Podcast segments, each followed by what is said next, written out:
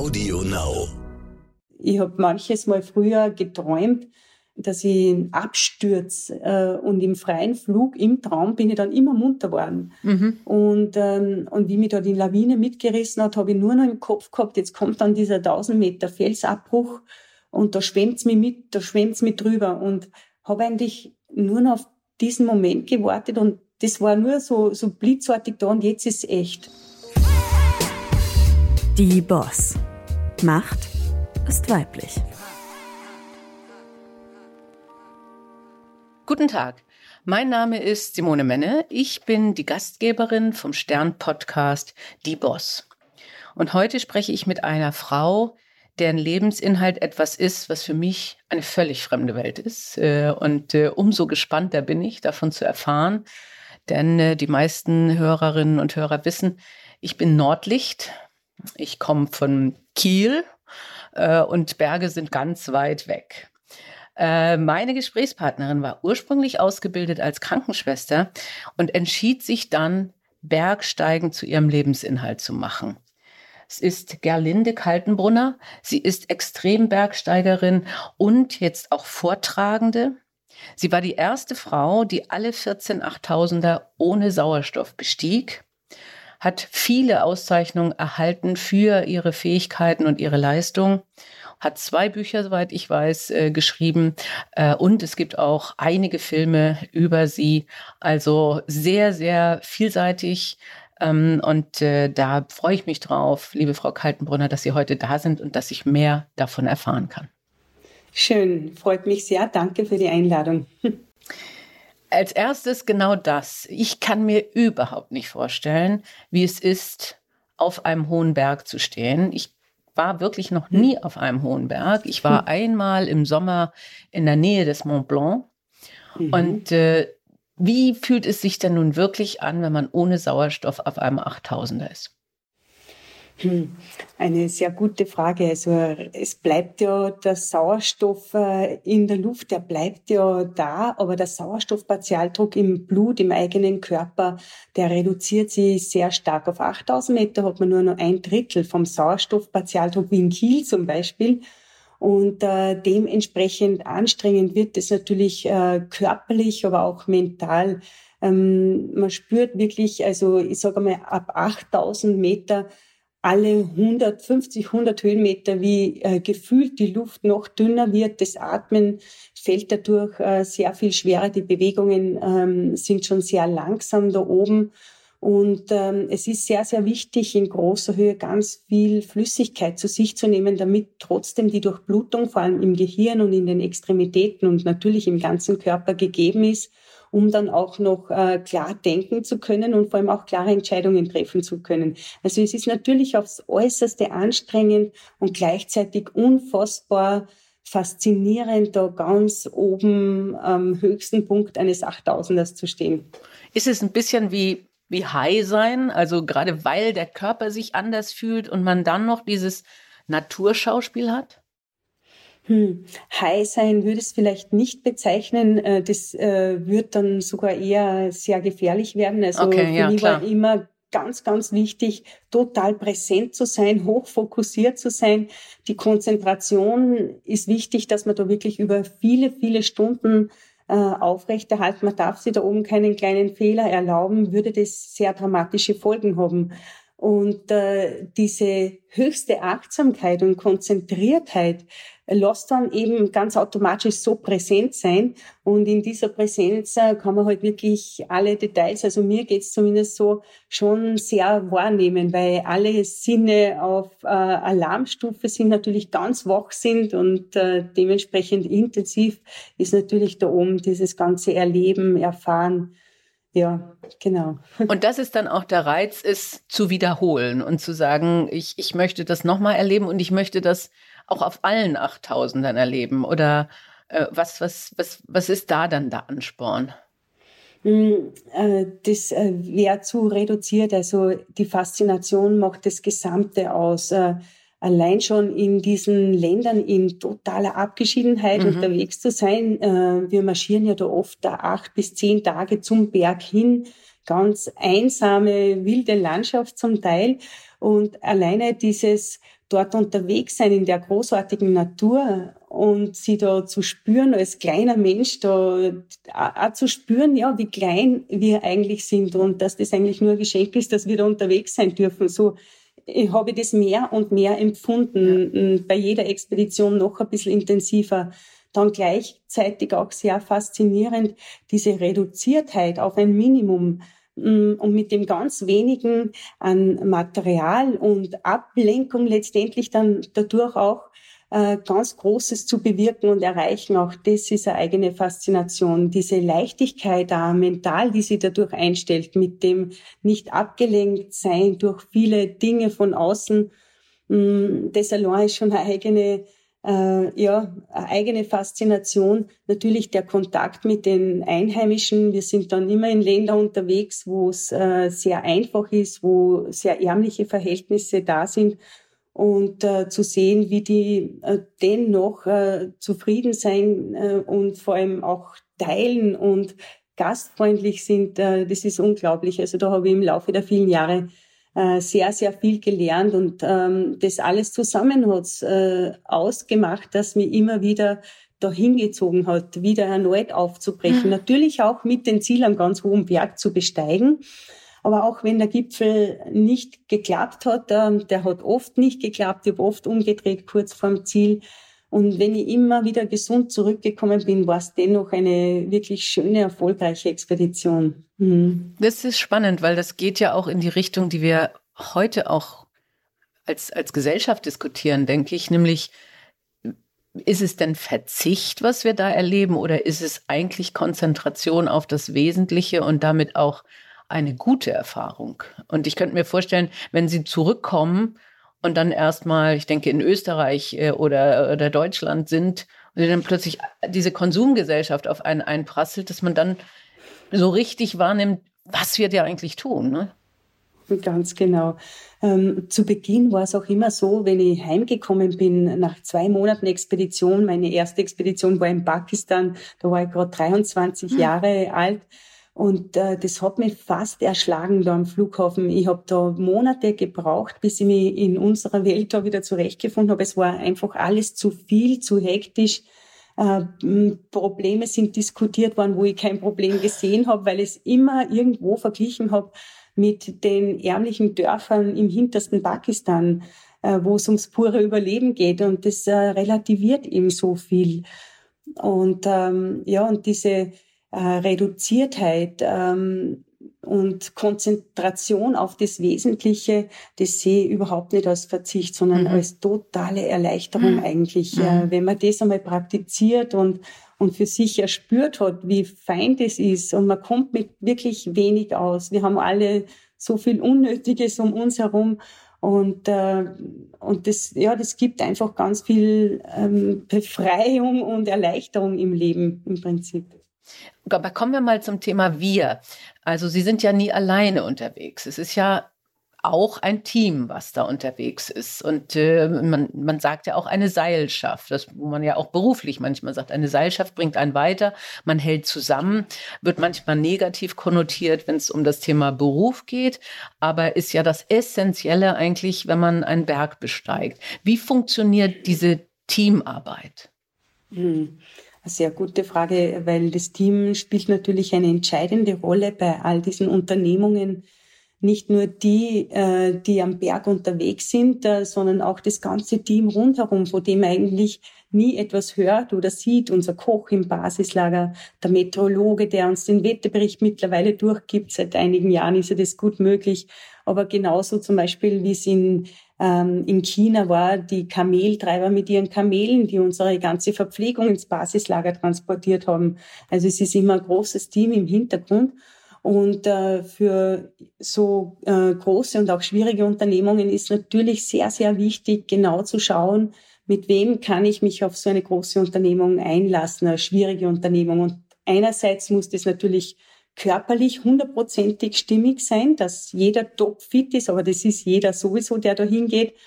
Und das Zweite ist natürlich auch äh, die mentale Stärke, klar, die ist genauso wichtig. Und mindestens genauso wichtig ist aber auch das Zwischenmenschliche, dass, äh, dass wir wirklich gut miteinander reden können, im Dialog sein können, dass wir zuhören können, einen respektvollen, achtsamen Umgang untereinander pflegen. Das ist wirklich, ähm, ja, existenziell auf mhm. Expedition. Da kann man nur so fit sein. Wenn das nicht stimmt, dann bricht äh, das Team auseinander und dann können wir nach Hause gehen. Und das ist eigentlich das harmloseste, was da passieren ja, kann. Ja. Und drum schauen wir da schon immer ganz genau, ähm, ja, ähm, mit wem lasse ich mich ein und äh, ganz klar wird angesprochen, äh, wo liegen die Stärken und vielleicht die weniger starken Seiten, das offen und ehrlich zu kommunizieren, ist ganz wichtig. Und ähm, und vor allem wirklich zu schauen, wie, ähm, wie geht jemand in wirklich ausweglosen Situationen um, kann der Ruhe bewahren oder gerät der in Panik. Das sind so wichtige Kleinigkeiten im Prinzip, äh, die schon wichtig ist, dass wir im Vorfeld uns genau anschauen.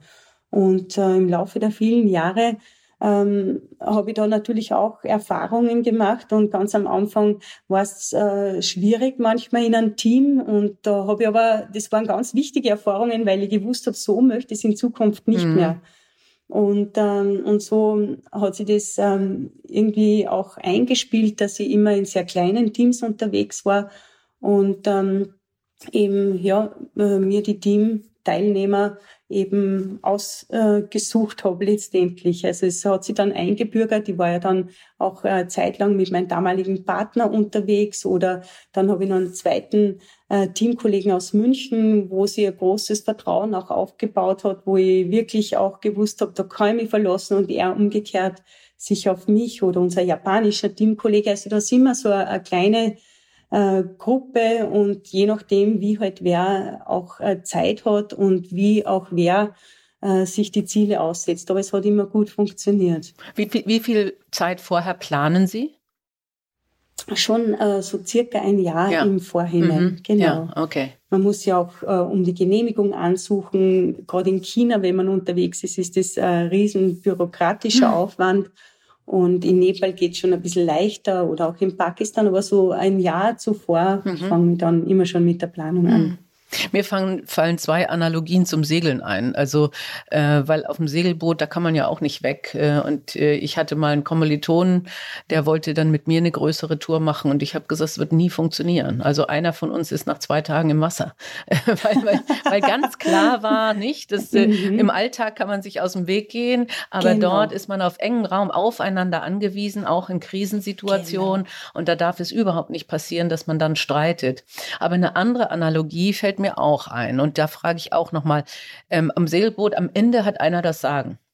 Ja, also ähm, wenn man da in kritischen Situationen ist, dann gibt es halt einen oder eine, äh, der sagt dann oder die sagt dann Hände weg von allen Leinen, weil wir haben gerade hier ein Problem.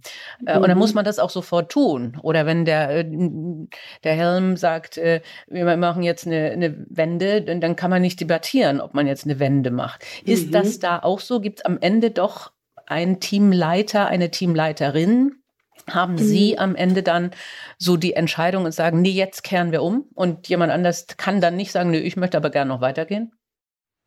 Hm, ganz zu Beginn, äh, wie ich noch in größeren Teams unterwegs war, da hat es einen Expeditionsleiter gegeben, der das Sagen gehabt hat. Der war aber nicht wirklich ein Bergsteiger, der war mehr Organisator. Okay. Und ähm, da hat es eben äh, immer wieder auch äh, Unstimmigkeiten gegeben, was das Technische am Berg betrifft, mit seinen Vorstellungen. Und drum ähm, habe ich mich auch dafür entschieden, in kleinen Teams unterwegs zu sein in Zukunft. Und da ist es so, dass wir wirklich alle auf einer Ebene sind. Und äh, wir besprechen genau diese Situationen, die Sie eben gerade angesprochen haben, schon im Vorfeld, damit äh, wir dann am Berg äh, nicht äh, diskutieren. Und zum Beispiel kommt es auch immer wieder mal vor, dass jemand umkehren möchte am Berg und der andere hat aber noch ein gutes Gefühl und möchte weitersteigen. Also das gibt's immer wieder. Und da haben wir zum Beispiel Regeln aufgestellt. Solange es jedem gut geht und ein sicherer Abstieg auch alleine möglich ist, dürfen wir uns trennen zum Beispiel. Mhm. Und das ist so wichtig, das alles im Vorfeld genau abzustecken. Ähm, und am Berg ähm, ist dann auch wichtig, dass jeder einmal auf seine eigene Intuition hört. Das ist ganz wichtig und nicht über sich selber drüber geht und seine inneren Signale vielleicht übergeht, weil ein anderer immer noch gute äh, Signale hat oder gutes Bauchgefühl hat. Und das haben wir auch im Vorfeld besprochen, aufs eigene Bauchgefühl, auf die eigene Intuition hören, das offen und ehrlich kommunizieren. Und solange ein sicherer Abstieg möglich ist, dürfen wir uns trennen. Und äh, insofern, wir sind da alles ähm, Profi-Bergsteiger, die wir da im Team sind, ähm, alle mehr oder weniger gleichwertig. Man spürt dann schon, der hat mehr ähm, Know-how beim Eis, der andere mehr im Fels, der andere ist bei der Orientierung besonders gut. Und so ähm, ist es irgendwie ähm, das funktioniert einfach, das fließt einfach. Ähm, wichtig ist halt, dass man immer, wenn irgendwas auftaucht, ganz ruhig äh, drüber sprechen. Ich hm. denke, da lässt sich einiges auch wirklich in den Betriebsalltag übernehmen. Nicht? Dass man wirklich sagt, lass uns Krisen schon mal vorab denk durchdenken, weil in der Krise haben wir wenig Zeit. Äh, was könnte man tun? Äh, was sind die Regeln? Äh, gleichzeitig hört es sich natürlich wirklich gut an, äh, wenn man sagt, okay, eigentlich haben wir hier ein gleichberechtigtes Team, wo jeder seine äh, Spezialität hat. Äh, das hilft uns. gleichzeitig aber eben auch wir offen kommunizieren und immer sagen, wo hat jetzt wer ein Problem Problem. Nicht? Das, äh, genau. denke ich, kann man wirklich einiges übertragen. Würden Sie uns verraten, was Ihre Stärken und Schwächen sind und wie Sie es überhaupt rausgefunden haben? Hm. Ähm, ja, es ist so, dass äh, durch die, durchs Unterwegssein, durchs äh, Tun einfach, äh, glaube ich, merkt jeder, wo liegen meine besonderen Fähigkeiten oder wo könnte es noch ein bisschen mehr ausbauen und dranbleiben. Und das hat sich im Laufe der der Jahre entwickelt. Und am Beginn war es so, da habe ich zum Beispiel noch nicht so viel Erfahrung gehabt und, und da war meine Stärke nicht unbedingt der, der Orientierungssinn zum Beispiel äh, in jungen Jahren. Und mit dem vielen Unterwegssein äh, hat sich aber dann der auch sehr geschärft letztendlich. Und so ähm, habe ich schon geschaut, dass ich gerade, was das ganze Bergsteigen betrifft, äh, meine Fähigkeiten auf allen Ebenen gut ausbaue. Und dennoch ähm, gibt's dann äh, etwas, was dann vielleicht weniger liegt. Äh, beim Organisieren zum Beispiel bin ich schon immer froh, dass wir das alles im Team gemeinsam machen. Das ist jetzt nicht so meine Stärke, der ganze Papierkram, alles, was im Vorfeld so zu, zu erledigen ist. Äh, ich mache da schon mit, aber da bin ich schon froh, dass wir das immer auch im, im Team gemeinsam machen und da andere äh, sie länger dran sitzen können zum Computer und so weiter. Genau. Und ähm, ja, und, und bis, äh, äh, vielleicht, was heißt eine besondere Fähigkeit? Äh, was ich besonders gern tue, ist wirklich auch im Team ähm, zu schauen, also jetzt neben den technischen Fähigkeiten, aber im Team auch zu schauen, dass wir wirklich immer gut im Dialog bleiben und ähm, und ähm, auch das Zwischenmenschliche, das das übernehme ich schon äh, ganz gerne auch äh, bewusst zu machen, falls irgendjemand einmal wütend ist oder, oder zornig oder schlecht drauf ist, wie man bei uns so sagt, äh, dass, dass wir uns, äh, die das vielleicht betrifft, weil es auf uns ablädt, äh, uns bewusst machen, dass er gerade keinen guten inneren Zustand hat und es ihm nicht gut geht. Und mit dieser Wahrnehmung beziehungsweise mit, äh, mit dieser Vorstellung, dem geht's gerade nicht gut, weil sonst wäre jetzt nicht so verärgert oder wütend oder so, kann ich äh, viel leichter ins Mitgefühl gehen und dadurch ganz viel Spannung aus dem Team rausnehmen zum Beispiel. Und, ähm, und das, das mag ich eigentlich ganz gern, so auf das ein bisschen zu achten, dass das äh, gut funktioniert, genau. Ist das eine weibliche Eigenschaft? Glauben Sie, dass äh, man sagt das ja häufig, dass Frauen eben gerade auf dem Thema Empathie, äh, Kommunikation äh, größere Stärken haben, einfach weil wir so sozialisiert sind? Hm, könnte schon sein. Mhm. Ich habe jetzt nicht so den direkten Vergleich, weil es eben beim Höhenbergsteigen nur ganz, ganz wenige Frauen gibt. Äh, aber ich habe auch äh, einige männliche Kollegen, die da, die das äh, sehr gut machen mhm. auch und da ganz ein feines Gespür haben. Man kann gar nicht so sagen, das ist mehr so oder so, aber vielleicht generell sagt, äh, schreibt man das schon mhm. eher den, den Frauen zu. Mhm. Auch das das Reinspüren in den eigenen Körper, da sensibel mit sich selber zu sein und ehrlich mit sich selber Warnsignale nicht übergehen, sondern wenn ich einen Kopfdruck habe, zum Beispiel, dass ich mir sage, okay, ich habe einen Kopfdruck, ich habe entweder zu wenig getrunken oder ich bin zu schnell aufgestiegen.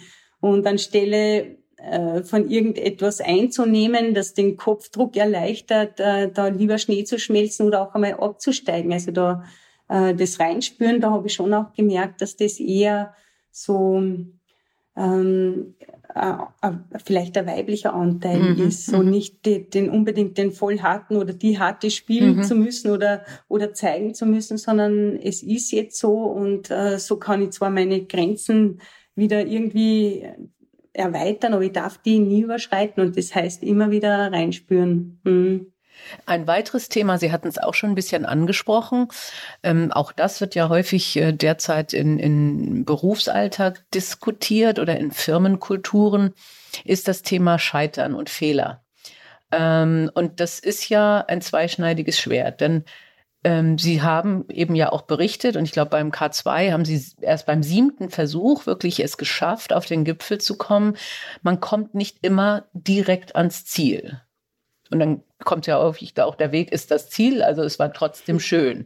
Ähm, und man darf aber dieses Scheitern nicht verwechseln mit Scheitern, weil man eine Fehlerkultur hat, die eine falsche Fehlerkultur ist. Denn man muss ja perfekt vorbereitet sein und äh, es darf ja auch nicht plötzlich mitten auf dem Weg auffallen, oh, wir haben jetzt zu wenig Sauerstoff. Oder in Ihrem Fall natürlich, oh, wir haben jetzt, äh, weiß ich nicht, irgendwas anderes ganz Wesentliches vergessen. Nicht? Also mhm. wie geht man damit um? Also dieses gleichzeitige Scheitern ist möglich im Sinne von, wir müssen nicht immer das Ziel erreichen, äh, mhm. äh, aber Fehlerkultur darf nicht falsch verstanden sein. Wir müssen mit einem Vier- oder Sechs-Augen-Prinzip sicherstellen, dass alles perfekt ist. Mhm, genau. Mhm, ja, mit dem Thema Scheitern habe ich mich selber viel auseinandergesetzt. Was bedeutet Scheitern für mich eigentlich? Das war mhm. irgendwann so eine zentrale Frage.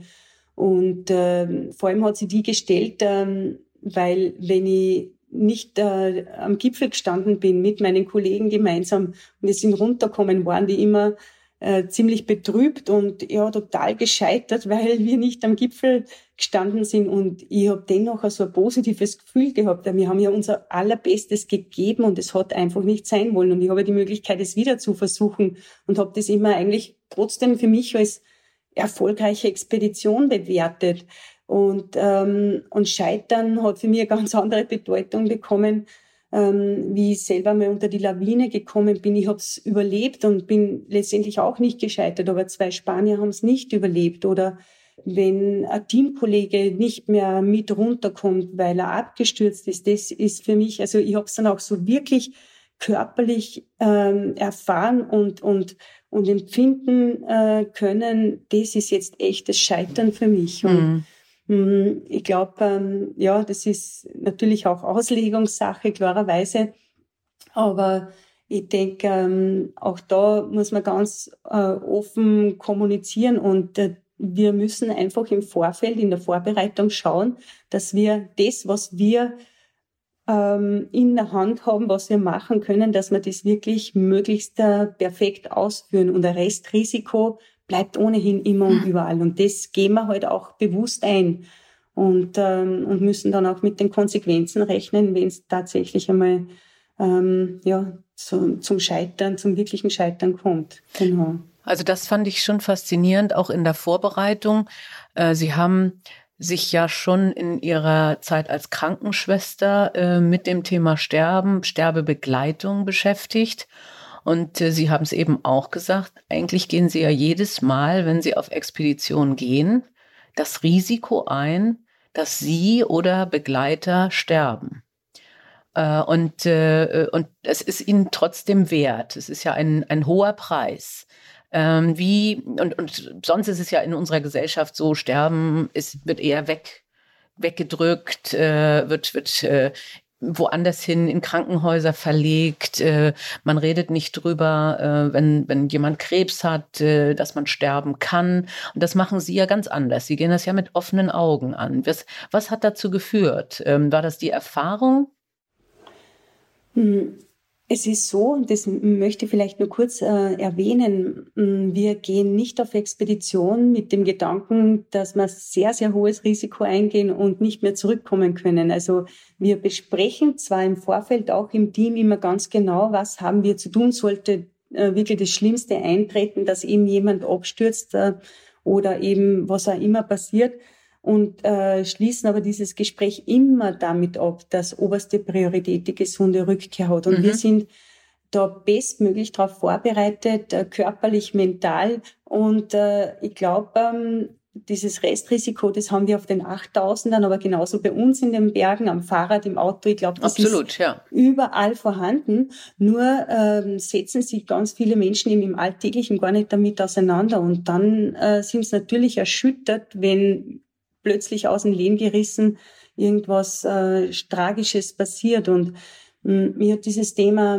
immer schon beschäftigt, weil ich eben als Krankenschwester äh, mit vielen Sterbenden äh, Menschen auch zu tun gehabt habe. Wir haben da Supervision gehabt, ich habe Kübler-Ross äh, viel mhm. gelesen und vor allem, wie ich dann das erste Mal mit meiner eigenen Vergänglichkeit äh, konfrontiert war am Daulagiri, wie mir Lawine mitgerissen hat und ich habe das wirklich knapp überlebt, ähm, habe ich mich noch intensiver mit diesem Thema beschäftigt und ähm, ja, muss schon sagen, ähm, das ist natürlich meine Einstellung zu, zum Thema Leben, Sterben, Tod, was kommt danach, ist vielleicht äh, ein anderer wie von vielen anderen, sage ich jetzt einmal. Also ich glaube auch, äh, dass äh, wir zwar den Körper, unsere Hülle ablegen, aber dass da noch viel, viel mehr gibt als wie mhm. nur unseren Körper. Das glaube ich, kann ich wirklich sagen. Und ich habe auch das Gefühl, ich habe das wirklich gerade an den ganz hohen Bergen, oft in der Stille,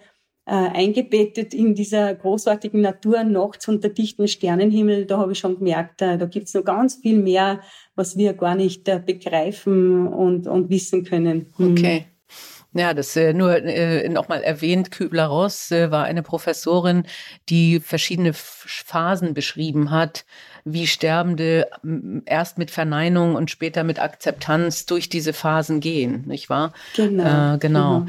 Und äh, es ist jetzt eine sehr nahegehende Frage und Sie müssen sie auch nicht beantworten, aber Sie waren also verschüttet und haben dann auch schon gedacht, es kann passieren, dass, dass ich hier nicht rechtzeitig rauskomme. Ja, genau. Also ich war im Zelt, mit, äh, mit dem Zelt hat's mich weggerissen. Okay. Und, ähm, und das war, genau, ich war ähm, unter der Lawine begraben und habe nur so viel Luft gehabt, dass ich atmen hab können und äh, habe noch eine Hand auch bewegen können. Alles andere war unbeweglich. Ich war da einbetoniert und äh, habe mit dem Arm an meinen Sitzgurt mein Messer erwischt, das ich da immer hängen habe und mit dem habe ich einen Schlitz machen können, äh, direkt vor meinem Gesicht in, in die Zeltplane. Und das war dann eigentlich so der Moment, wo ich wirklich äh, mir gedacht habe, ja, ich glaube, ähm, also nicht ich glaube, sondern es war eigentlich, muss ich schon sagen, da echte Todesangst hm. da, dass ich jetzt ersticke. Ich mir gedacht, und jetzt ist es. Ähm, ich habe manches Mal früher geträumt, ähm, dass ich, dass ich abstürze äh, und im freien Flug, im Traum bin ich dann immer munter worden. Mhm. Und, ähm, und wie mich da die Lawine mitgerissen hat, habe ich nur noch im Kopf gehabt, jetzt kommt dann dieser 1000 Meter Felsabbruch und da schwemmt's mich mit, da schwemmt's mich drüber und habe eigentlich nur noch auf diesen Moment gewartet und das war nur so, so blitzartig da und jetzt ist echt. Mhm, mh. Nicht der Traum, jetzt ja. ist echt. Äh, das war so das, das Einzige eigentlich und und ähm, ich kann nur sagen, ja, meine Zeit war noch nicht um. Ich habe mich da irgendwie befreien können. Und, ähm, und da war hinterher auch die zentrale Frage da, was ist wirklich meine Aufgabe im Leben? Was habe ich da noch zu erfüllen? Ja. Äh, auch das hat mich sehr beschäftigt hm. hinterher. Mhm. Und Sie haben ja, das haben Sie ja auch geschrieben, sehr bewusst auch die Entscheidung getroffen, weil ich ein Risiko habe, auch wenn ich es nicht bei jedem Aufstieg jetzt erwarte, äh, habe ich mich gegen Kinder entschieden. Weil sie mhm. sagen, das möchte ich nicht, dass ich Kinder zurücklasse, richtig? Genau, genau. Das war schon eine sehr bewusste Entscheidung. Mm, mich hat damals sehr geprägt, wie Alison Hargraves, ähm, eine Engländerin, nicht mehr vom K2 zurückgekehrt ist und die hat zwei kleine Kinder hinterlassen und äh, da war ich noch sehr jung ich glaube, das war 85 oder so, oder 96, äh, 6 und, jetzt weiß ich nicht mehr das, das Jahr, nein, aber 96, 95, mhm. 96 da irgendwo. Und äh, damals habe ich mir echt gedacht, na, also beides geht für mich auf keinen Fall. Also Höhenbergsteigen und kleine Kinder, das, das wäre für mich nicht vereinbar. Und ähm, ja, und habe mich dann dafür entschieden, äh, selber möchte ich keine Kinder. Und bin umzingelt von Kindern. Ich habe fünf Geschwister, die haben alle Kinder. Okay. mit der Nepal-Hilfe, mit den Schulprojekten, da bin ich genug mit Kindern zusammen und das freut mich auch sehr. Ja, darüber müssen wir gleich auch nochmal sprechen. Also das ist, denke ich, ja auch ganz wichtig, äh, was Sie da auch an Hilfsleistungen machen. Aber vielleicht vorher nochmal kurz so dieses Thema äh, Berufsweg, Karriere. Also Sie, äh, Sie sind auf eine Skihauptschule gegangen. Ich nehme an, als Norddeutsche, das ist etwas, wo Ski äh, Skifahren auch eine ganz große Rolle spielt. Und äh, vielleicht ja auch das Bergsteigen, haben dann Krankenschwester gemacht und haben dann entschieden, okay, ich mache Bergsteigen zu meinem Beruf. Das ist ja eine ziemlich ähm, ja, äh, klare, äh, aber auch risikobehaftete Entscheidung, weil sie mussten ja auch die ersten Touren alleine finanzieren. Äh, wie, was hat sie dazu gebracht? Äh, wie, wie, wie war dieser Weg? Mm, ja, ich habe äh, schon in, ich bin in den Bergen aufgewachsen, mhm. das äh, muss ich gleich mal dazu sagen. Und war da schon von klein auf immer in den Bergen unterwegs mit dem Gemeindepfarrer damals, der uns mitgenommen hat. Und ähm, mehr und mehr habe ich gemerkt, die Natur und vor allem Berge, die lassen mich so irgendwie ganz zur Ruhe kommen. Da geht mein Herz auf, da bin ich glücklich. Und so bin ich jede freie Minute in den Bergen unterwegs gewesen. Den Beruf äh, der Krankenschwester, das war ja bald dann schon klar, dass ich den erlernen möchte. Der hat mich fasziniert, andere Menschen unterstützen und helfen, war von klein auf immer schon meines. Da habe ich natürlich auch meine Schwester ähm, als Vorbild gehabt, die ist zehn Jahre älter als ich, auch Krankenschwester. Und ähm, so bin ich da reingekommen.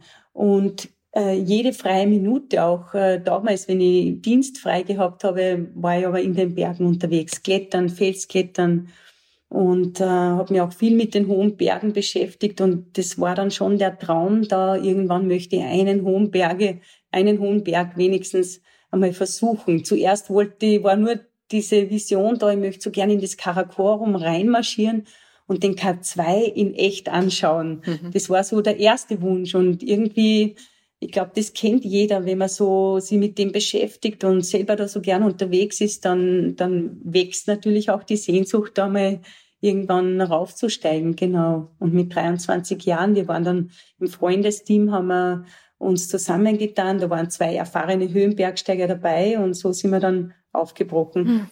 zur ersten 8000er Expedition.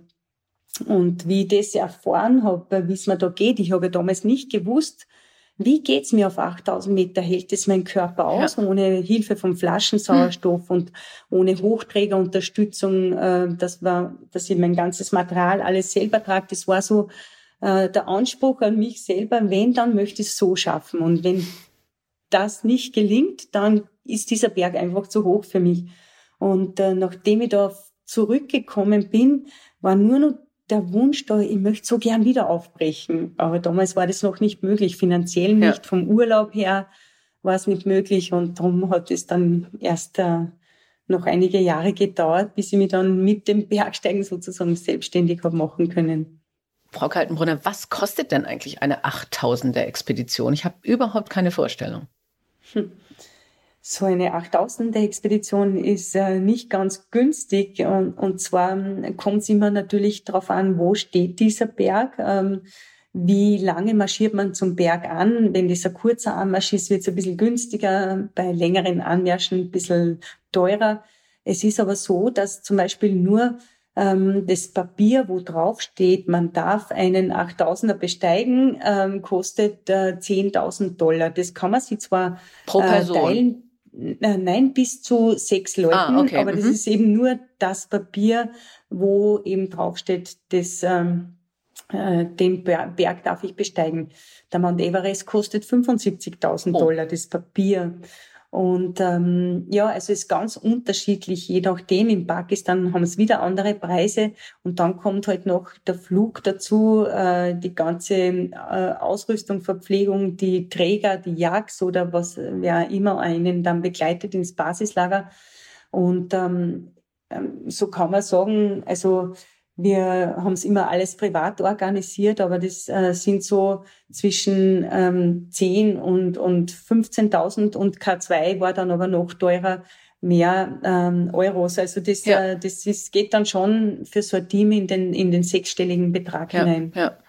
Und, und wie finanziert man es denn?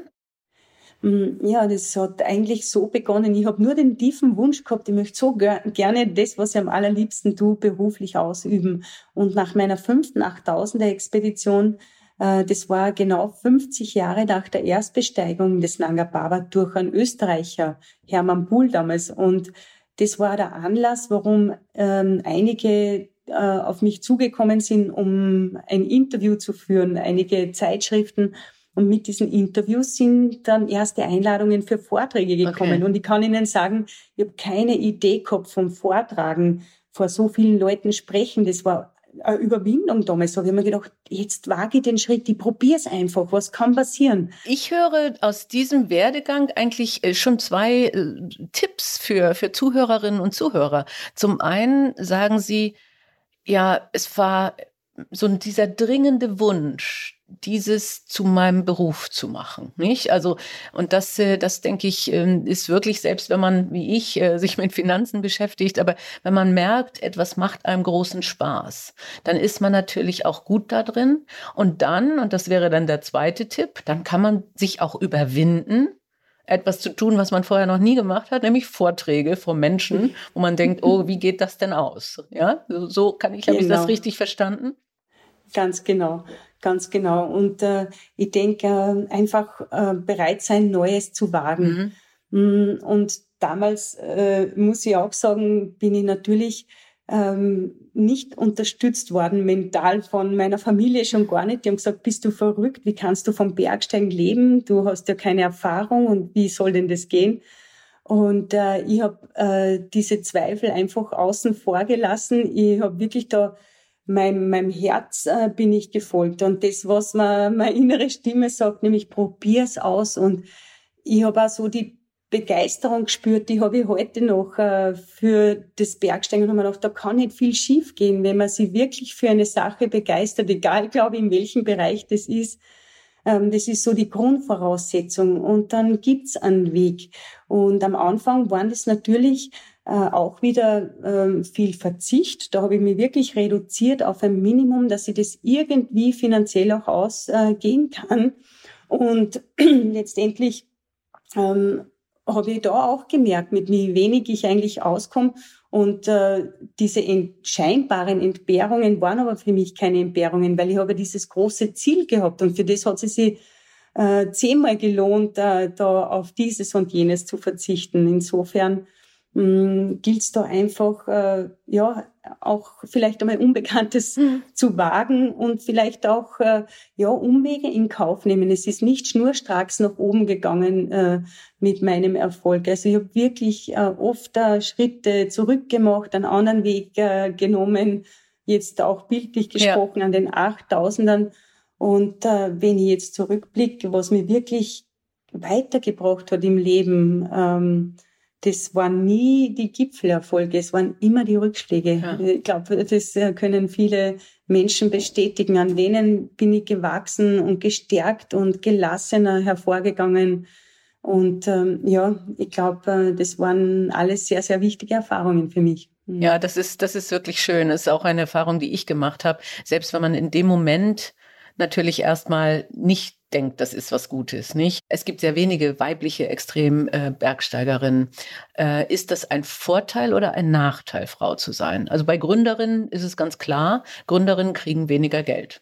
Ja, mhm. Ähm, mhm. Sie sind ja aber dann Exotin. Vielleicht hilft das ja auch. Ja, das, äh, das stimmt. Ähm, einerseits, also es hat am Berg gewisse Nachteile, sage ich jetzt einfach.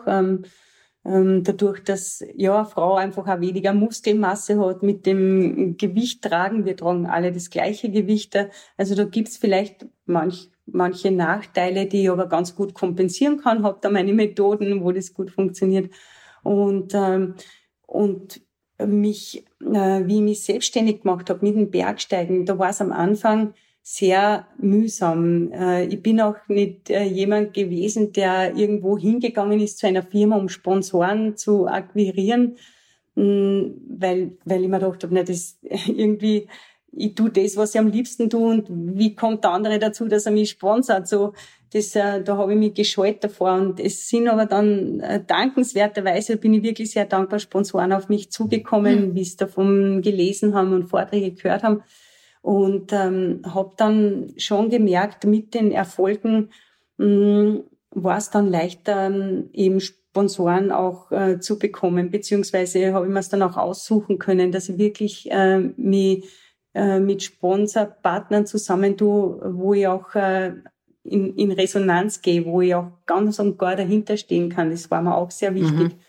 Und ähm, es gibt einfach mehr Männer und dadurch denke ich mir schon, dass sie die da, was das betrifft, vielleicht sogar ein bisschen schwerer tun, als wie ich als Frau das äh, gehabt habe. Mhm. Und wenn Sie jetzt als junge Zuhörerin sagen, ich würde das auch gerne machen, würden Sie heute mit Ihrer Erfahrung und rückblickend sagen, hab den Mut und geh einfach auf Sponsoren zu, sei nicht zu zurückhaltend?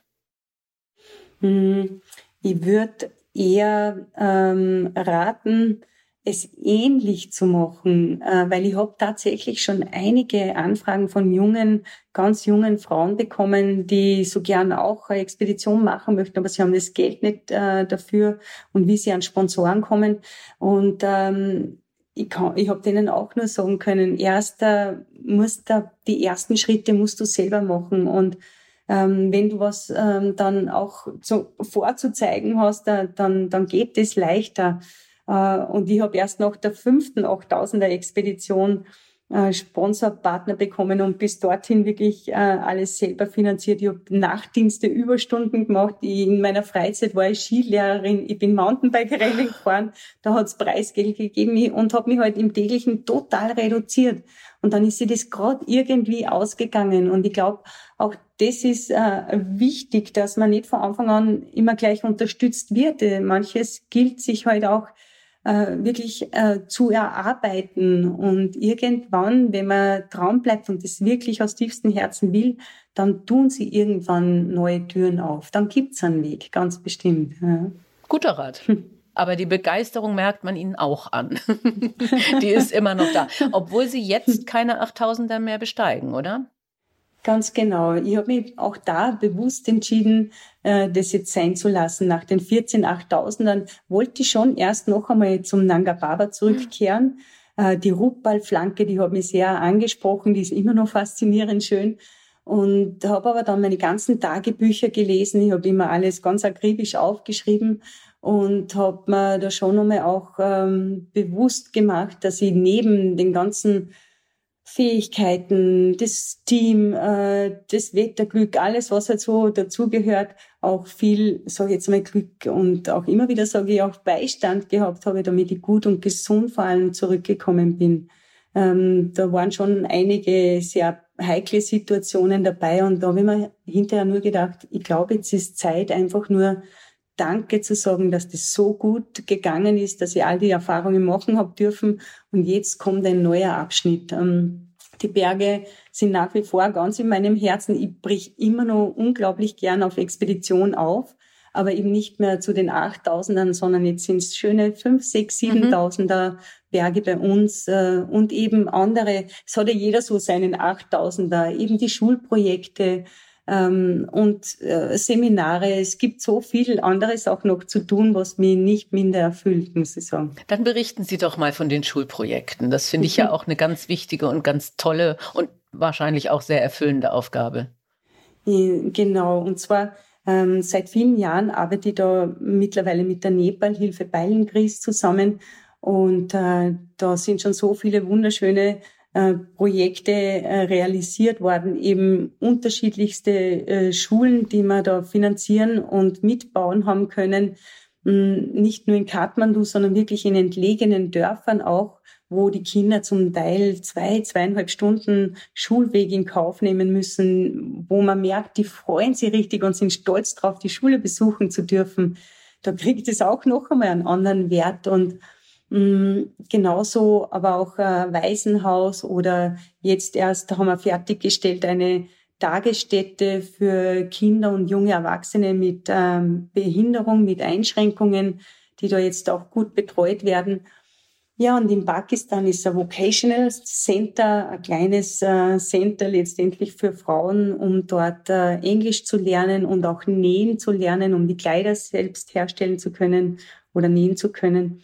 Und so äh, versuche ich da halt eben mit äh, anderen zusammen, alleine kann man das nie stemmen, mhm. ähm, da eben ja, die finanziellen Mittel zu akquirieren, äh, auch durch Vorträge und Kalenderverkauf hm. und durch Inspiration anderer Menschen da eben das möglich zu machen. Und ich muss ehrlich sagen, es gibt nichts Schöneres, als wie Menschen, denen es nicht so gut geht, äh, die wirklich teilweise auch ums Überleben kämpfen, unterstützen zu können. Mhm. Das heißt, Sie sind auch regelmäßig dann noch äh, in Nepal und in Pakistan und äh, auf jeden Fall, okay. genau. Und mhm. haben da auch eine Liebe für die Kultur und die Länder entwickelt, nicht? Ganz genau, mhm. ganz genau. Ja. Im Laufe der vielen Jahre äh, versteht man auch vieles ganz anders und und hat dann einen anderen Einblick und es ist sehr schön. Okay. Und ähm, Sie, Sie halten auch weiterhin Vorträge. Sind das dann Vorträge über das Bergsteigen oder aber auch über mentale Fähigkeiten? Ähm, wie, wie schaffe ich großartige Leistungen zu bringen? Hm, also ich, ich baue da alles mit rein in, in meinen Vorträgen, immer mit Bildern von den Bergen, weil das immer sehr schöne Metapher sind, äh, berichte da auch immer wieder von meinen Erfahrungen und wie ich die aber wirklich hm, ins tägliche Leben umlegen kann, in jedes Team umlegen kann. Hm, das sind nicht nur, wie ich mich motiviere und, und, und Höchstleistung vollbringen kann, sondern auch, wie ich mit Rückschlägen umgehe ähm, wie mit Angst umgeht zum Beispiel. Ähm, die Teamfähigkeit spielt eine ganz eine große mhm. Rolle. Das lasse ich alles äh, mit einfließen.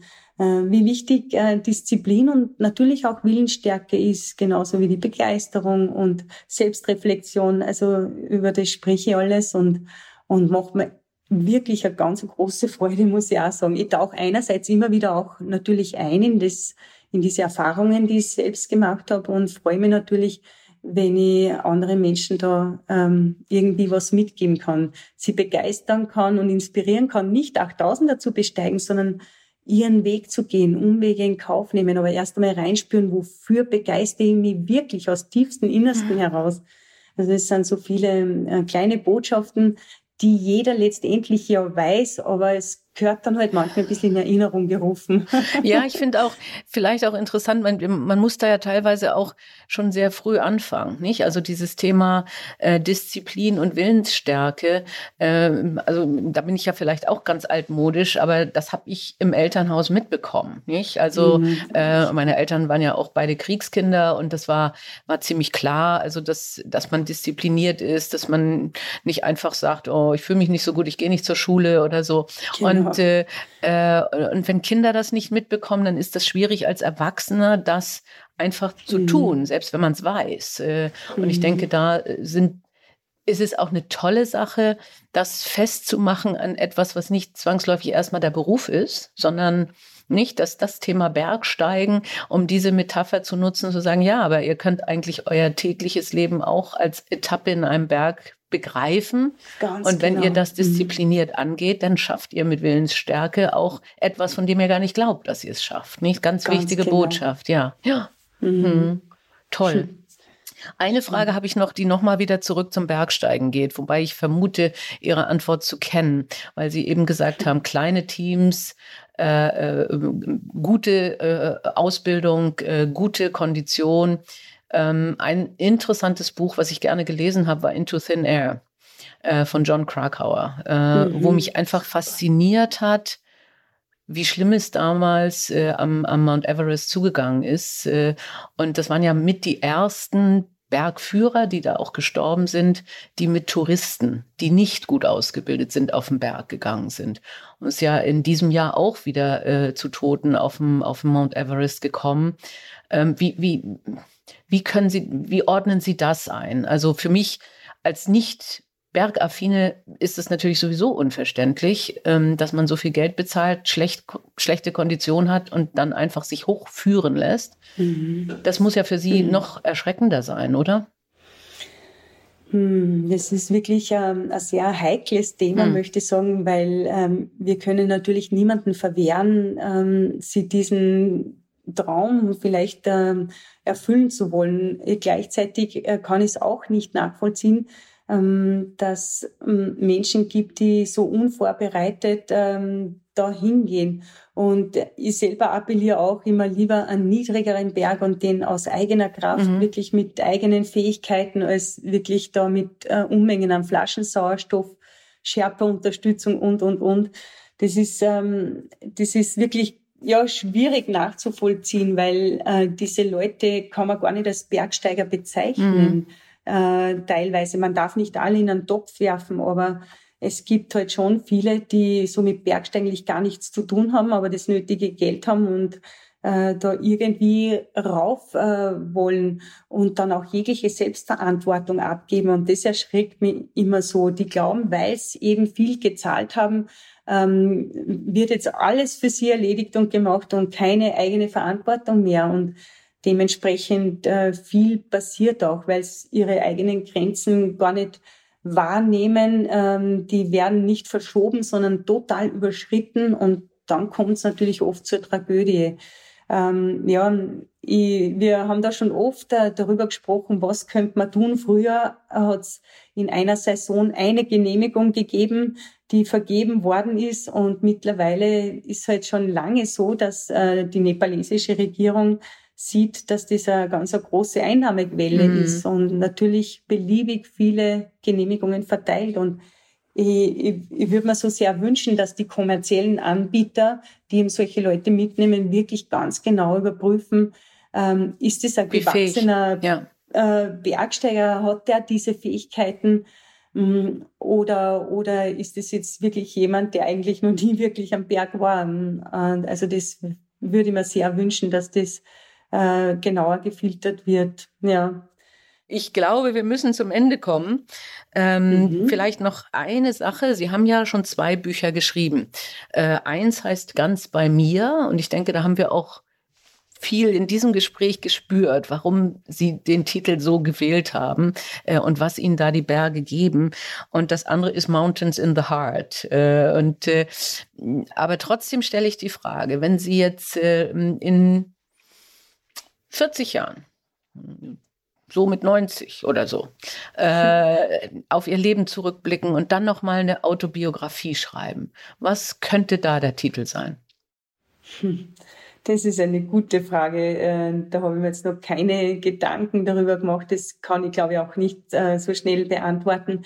Der Titel, der hat mich auch bei diesem Buch äh, lange beschäftigt was, weil der Titel soll wirklich das ausdrücken, was ich, was ich da weitergeben möchte. Mhm. Und äh, und das ganz bei mir, das hat's wirklich äh, voll getroffen. Und ich muss vielleicht korrigieren, äh, es, ich habe nur ein Buch geschrieben okay. und das Mountains in my heart ist die englische Übersetzung dazu. Ach so, genau. Oh, okay. Ja, genau, okay. genau, nur damit das richtig gestellt Wobei ist. Wobei das genau. ja dann auch nicht einfach ist, nicht den Titel ganz bei mir zu übersetzen äh, und, und trotzdem noch eine Botschaft zu haben. Ja, das ist ein guter Punkt. Also, dass man ja, sagt, wie genau. wähle ich das denn in einer anderen Sprache? Ja, ja das, ist, das ist ganz schwierig, genau. Und äh, also da habe ich dann auch nur begrenzt Mitspracherecht, aber wenn er jetzt gar nicht gepasst hätte, dann, dann hätte ich natürlich ähm, äh, einwenden können. Aber das hat mich dann auch angesprochen, das Mountains in my heart, äh, das, äh, das, das spüre ich schon auch und das passt gut, genau. Das war ganz, ganz toll. Also mich hat es inspiriert und nur das Gespräch alleine hat mir Kraft gegeben. Äh, ich hoffe, das äh, gilt auch für unsere Zuhörer und Zuhörerinnen. Äh, ich bedanke mich ganz, ganz herzlich, wünsche Ihnen ganz viel Erfolg mit all Ihren Projekten, die da noch kommen. Und wer weiß, ähm, ist ja noch eine lange Strecke, was ansonsten Sie noch für Pläne in Ihrem Leben machen. Ne? Danke vielmals. Auch Ihnen alles Gute, allen Zuhörerinnen und Zuhörern alles Gute. Dankeschön. Weiterhin. Wir sind. Die Boss. Macht ist weiblich.